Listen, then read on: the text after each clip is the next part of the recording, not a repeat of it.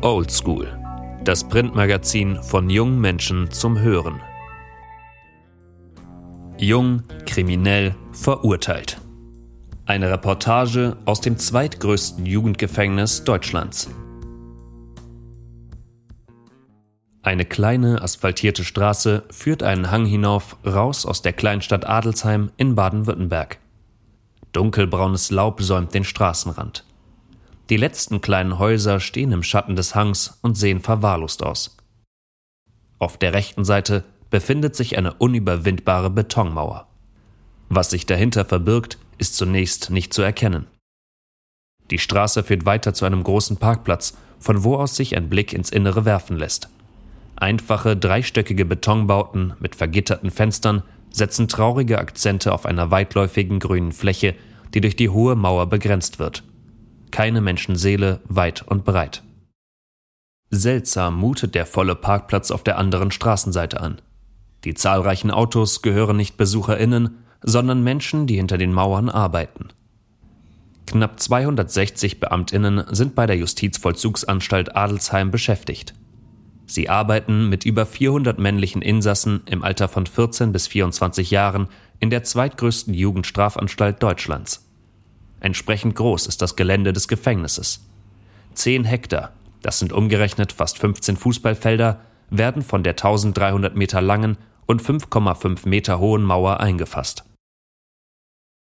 Eine kleine Tür in der großen Eingangsschleuse öffnet sich und mehrere Justizvollzugsbeamtinnen treten in die Sonne auf den Parkplatz. Gerade ist Schichtwechsel. Sie werden abgelöst von ihren Kolleginnen.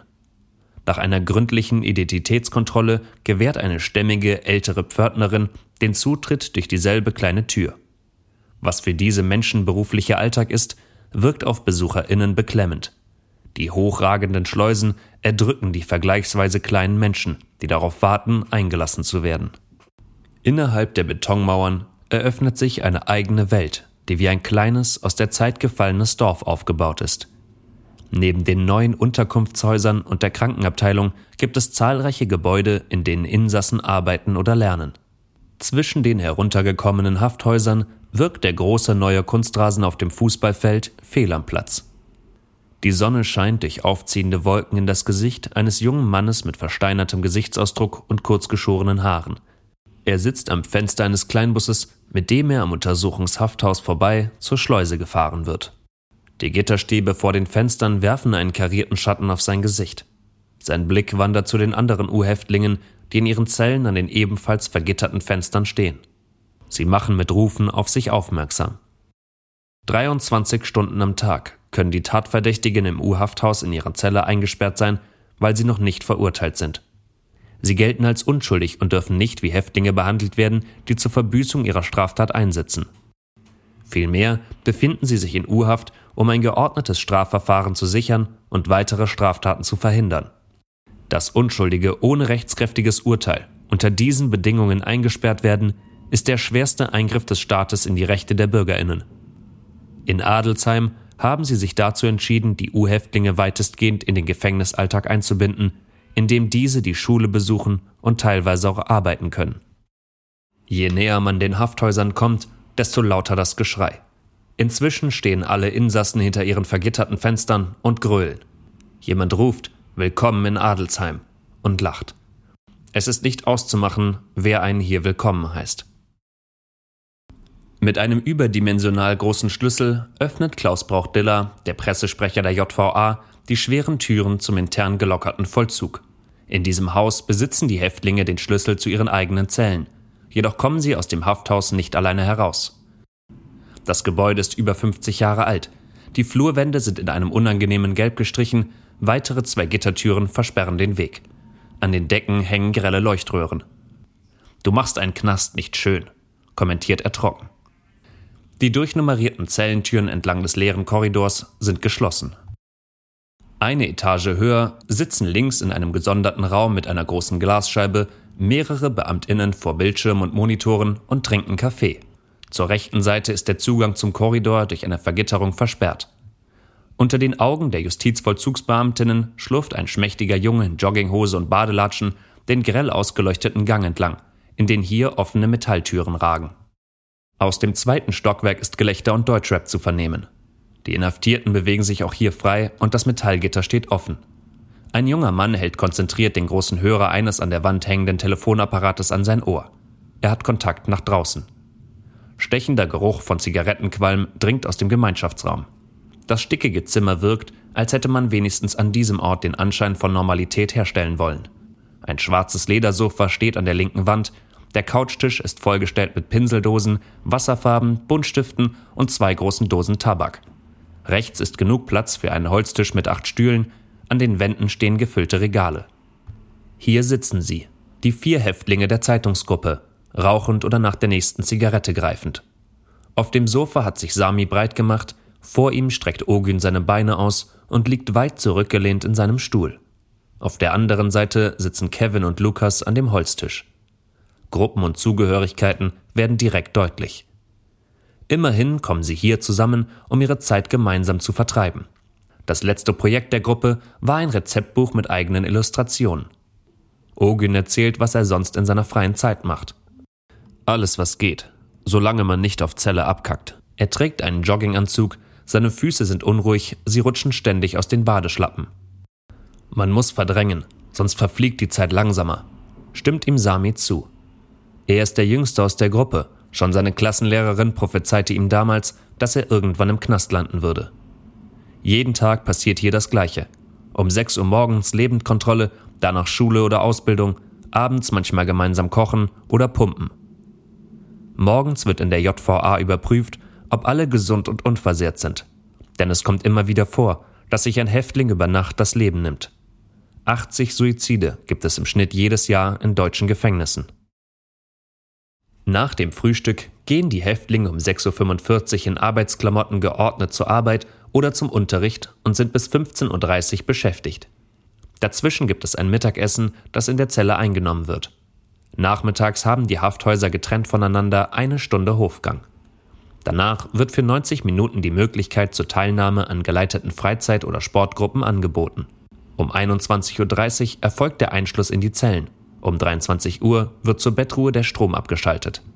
Was nach einem harmlosen Stundenplan klingt, beschreibt Herr Brauchdiller, der bereits seit mehr als 25 Jahren in der JVA arbeitet, als scheiß langweilig und reizarm.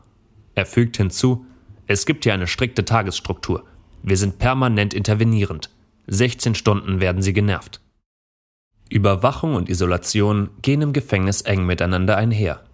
Du musst halt damit klarkommen, dass abends die Tür hinter dir zugemacht wird sagt Ogün so gleichgültig, dass es fast unehrlich wirkt.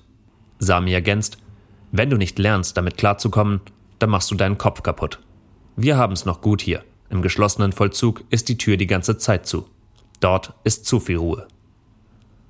Kontakt zur Außenwelt haben sie auch in diesem Hafthaus kaum. Die Häftlinge dürfen Briefe schreiben, in begründeten Fällen telefonieren und vier Stunden im Monat Besuch empfangen. Dabei werden Briefe geöffnet und Gespräche mitgehört.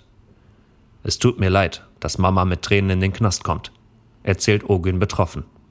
Hinter einer Plexiglasscheibe dürften sie miteinander reden, aber umarmen sei in der Pandemie nicht möglich. Anfang dieses Jahres ist aufgrund der verschärften pandemischen Lage bis auf weiteres gar kein persönlicher Besuch erlaubt. Kevin berichtet von dem Briefwechsel mit seiner Freundin, die ihre Briefe für ihn parfümiere.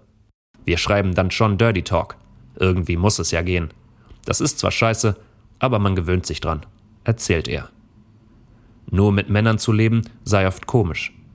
Manchmal schaut man sich gemeinsam eine Schnulze an. Gelegentlich bestellen er und Lukas sich auch einen Playboy. Mit den Bildern nackter, sich rekelnder Frauen klebe er sich die Wände seiner Zelle voll. Im zweiten Stock des Verwaltungsgebäudes auf der anderen Geländeseite befindet sich das Büro des leitenden Kriminologen der Anstalt, Dr. Jürgen Thomas. Leidenschaftlich erklärt er seine Studienergebnisse zu den inhaftierten jungen Männern. 90 Prozent der Häftlinge kommen aus sozial schwachen Schichten. Davon beziehen 40 Prozent Hartz IV. 15 bis 20 Prozent ihrer Eltern waren selbst inhaftiert. In diese Kinder wurden keine Ressourcen investiert. Erläutert er den Hintergrund der Insassen. Sie haben einen sehr niedrigen Bildungsstand, weil ihr Umfeld ihnen keine Bildungsaspirationen vermittelt hat. Schnell würden sie durch kleine Delikte in die Kriminalität rutschen, häufig vor Gericht stehen, bis sie mit einer Haftstrafe verurteilt würden. Dr. Thomas verdeutlicht, Die meisten Insassen seien Wiederholungstäter, die sich auch nach etlichen Gerichtsterminen nicht besserten. Im Durchschnitt hätten sie sechs bis sieben Taten, wie Diebstähle oder einfache Körperverletzungen begangen, für die sie vor Gericht standen. Die Jugendstrafe behandelt die Summe der Taten und nicht das einzelne Delikt. Es dauert, bis die Geduld der Gerichte aufgebraucht ist, fasst er zusammen. Eine Ausnahme stellen Kapitalverbrechen wie Totschlag, schwerer Raub oder Sexualverbrechen dar, für die unmittelbar eine Freiheitsstrafe verhängt wird. In Adelsheim betrifft das 10 Prozent der Insassen. Im Haus G2 tauscht sich auch die Zeitungsgruppe über ihren Weg ins Gefängnis aus. Hier denkst du viel darüber nach, warum du mit denen gechillt hast, warum du deinen Abschluss nicht gemacht hast, erzählt Sami offen. Dir muss aber klar sein, dass du Scheiße gebaut hast und du musst deinen Mann stehen. Kevin sitzt aufrecht in seinem Stuhl, als er erzählt. Sein Blick ist fokussiert. Früher habe ich viel Alkohol getrunken, Drogen genommen, die Mahnungen ignoriert, Briefe ungeöffnet gelassen. Der Knast hat mich gerettet sagt er, hier bin ich clean und kann klarkommen. Kevin ist Vater eines kleinen Kindes. Das Foto seiner Tochter bewahrt er in seinem Schrank auf, wo es die anderen nicht finden. Lukas stopft sich eine neue Zigarette. An seinem Hals prangt ein großes Tattoo. Alle Häftlinge sind durchtrainiert und muskulös. Gewalt ist im Gefängnis omnipräsent, aber für die Insassen nichts Neues. Die prägenden Gewalterfahrungen machen sie zu Tätern und Opfern. Schließlich sind sie häufig selbst Opfer der Tat, erklärt Dr. Thomas. Hier stoßen junge Erwachsene mit ausgeprägten Männlichkeitsidealen aufeinander. Es artet schnell mal aus, berichtet Kevin. Es sitzen viele ein, die dich von vorne anlachen und dir dann hintenrum eine Faust drücken. In einem ernsten Tonfall ergänzt Lukas, es gibt viele hier, die denken, den Starken machen zu müssen. Beim Zurückschlagen dürften sie sich aber nicht erwischen lassen, denn was dann drohe, sei ihre größte Angst. Der Nachschlag, der weitere Monate im Gefängnis bedeuten würde. Aber es sei alternativlos. Sami erläutert. Man muss halt sein Gesicht behalten. Gesicht wahren, heißt es, fährt ihm eine ältere Sozialarbeiterin streng ins Wort. Sami korrigiert sich und setzt neu an. Man darf sich bestimmte Dinge nicht gefallen lassen und muss sich mit Fäusten wehren, sonst machen die anderen alles mit dir. Die Häftlinge beschreiben eine klare Hierarchie, die sich aus den begangenen Taten ergibt. Mörder und Totschläger sind ganz oben, Sexualstraftäter und Pädophile müssten von den Beamtinnen beschützt werden, sonst würden die Jungs die platt machen, fügt Herr Brauchdiller hinzu. Kevin drückt es folgendermaßen aus. Ich, Dieb, hab meine Ruhe. Plötzlich wird es draußen laut. Eine Alarmsirene mischt sich in die aufgeregten, hektischen Schreie. Auch die Funkgeräte der SozialarbeiterInnen und des Pressesprechers geben ein schrilles Piepsen von sich. Die Jungs rennen zum Fenster und schauen in den Hof. Eine Schlägerei. Sofort wird sie von Vollzugsbeamtinnen unterbunden und die Lage beruhigt sich wieder. Die Häftlinge mutmaßen kurz, wer es gewesen sein könnte. Die MitarbeiterInnen sind mit ihren Gedanken bereits woanders. Auch die Insassen haben wieder Platz genommen. Was haben sie vor, wenn sie wieder draußen sind? Erstmal Köftespieß essen, sagt Ogün und lacht herzlich. Sami ruft, Nein, Mann, ohne Schlappen duschen. Aber alle sind sich einig, dass sie ihre Ausbildung abschließen und die Schule weitermachen wollen. Herr Brauchdillers Erfahrung lehrt ihnen etwas anderes. Am Anfang wollen sie erstmal alles nachholen. Die gehen saufen und kiffen, eventuell in den Puff. Auch Kevin weiß, die meisten vergessen die guten Ziele draußen wieder, nehmen Drogen und scheißen drauf. Hinter seiner Aussage steckt eine ernstzunehmende Zahl. Jeder zweite Insasse kommt nach seiner Entlassung wieder ins Gefängnis. Die Verantwortlichen in der JVA erschreckt diese Zahl nicht. Hier musst du in 18 Monaten 18 Lebensjahre gut machen. Es ist erstaunlich, dass nur 50 Prozent wiederkommen. Die Voraussetzungen, im Gefängnis resozialisiert zu werden, seien schlecht. 24 Zellen pro Stockwerk bei reduziertem Personal sind eine hohe Belastung für die Angestellten der JVA, erklärt Herr Brauchdiller. Das Verhältnis zu den Häftlingen sei meist unpersönlich, wodurch sich eine Subkultur entwickeln könne, die Gewalt fördere. Pro Jahr käme es im Gefängnis zu 150 Gewaltproblemen, wobei vieles unbeachtet bliebe. Unter uns Kriminellen gilt das Gesetz des Schweigens, sagt Kevin mit einem verschmitzten Grinsen im Gesicht. Nicht selten treffen sich alte Bekannte wieder.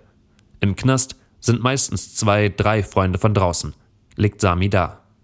Ogün nickt. Man sieht viele Gesichter wieder, obwohl man lange keinen Kontakt mehr hatte. Im Gefängnis sind sie alle unter sich und verbringen den Tag eingesperrt hinter der gleichen Mauer. Der Kriminologe Dr. Thomas hat sich in seinen Studien mit dem Resozialisierungsproblem auseinandergesetzt. In seinem tristen, grauen Büro, dessen Einrichtung an die 70er Jahre erinnert, erklärt er. Es gibt viele Entwicklungsmöglichkeiten. Man braucht einen langen Atem und oft zwei oder drei Anläufe, bis es klappt. Er stellt fest, jemanden ohne Ressourcen und Bildung rauszulassen, ist schädlich. Die durchschnittliche Haftdauer in Adelsheim betrage 13 Monate. Das sei nicht genug Zeit, um eine dreieinhalbjährige Vollausbildung zu absolvieren. So würden die meisten Insassen zwar mit einigen Scheinen entlassen, könnten aber nicht mit den ArbeitnehmerInnen draußen konkurrieren. Sowohl Dr. Thomas als auch Herr Brochdiller fordern mehr Ressourcen für die Reintegration der Insassen. Sie plädieren für einen offenen Vollzug. Doch unsere Gesellschaft sei noch nicht oder nicht mehr bereit dazu. In den 70er Jahren fragte man sich, wie ist es gerechtfertigt, junge Menschen ins Gefängnis zu stecken? Erinnert sich Herr Brauchdiller. Heute fragt man sich, wie ist es gerechtfertigt, sie so schnell wieder zu entlassen? Dieses Umdenken gehe mit einer größeren Sanktionierungsorientierung in einer komplizierten und verunsichernden Welt einher. Er lehnt sich weit zurück in seinen Stuhl. Sein Blick gleitet aus dem Fenster auf das Gelände, wo er seit mehr als einem Vierteljahrhundert arbeitet. Das Gefängnis ist die schädlichste Form der Erziehung. Aber wir sind keine Gesellschaft, die wagt, darauf zu verzichten. Die Namen der Inhaftierten wurden geändert. Ein Artikel von Lena Schumacher und Tim Evers aus dem Oldschool Magazin Nummer 5 zum Scheitern verurteilt. Strafe und Vollzug. Gelesen von Glenn Kasemeyer. Dein Printmagazin mit allen Artikeln, Bildstrecken und einem besonderen Layout kannst du dir bequem über die Webseite nach Hause bestellen.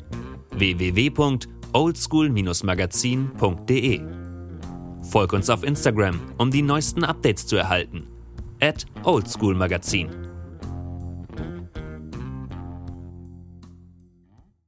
Oldschool. Das Printmagazin von jungen Menschen zum Hören.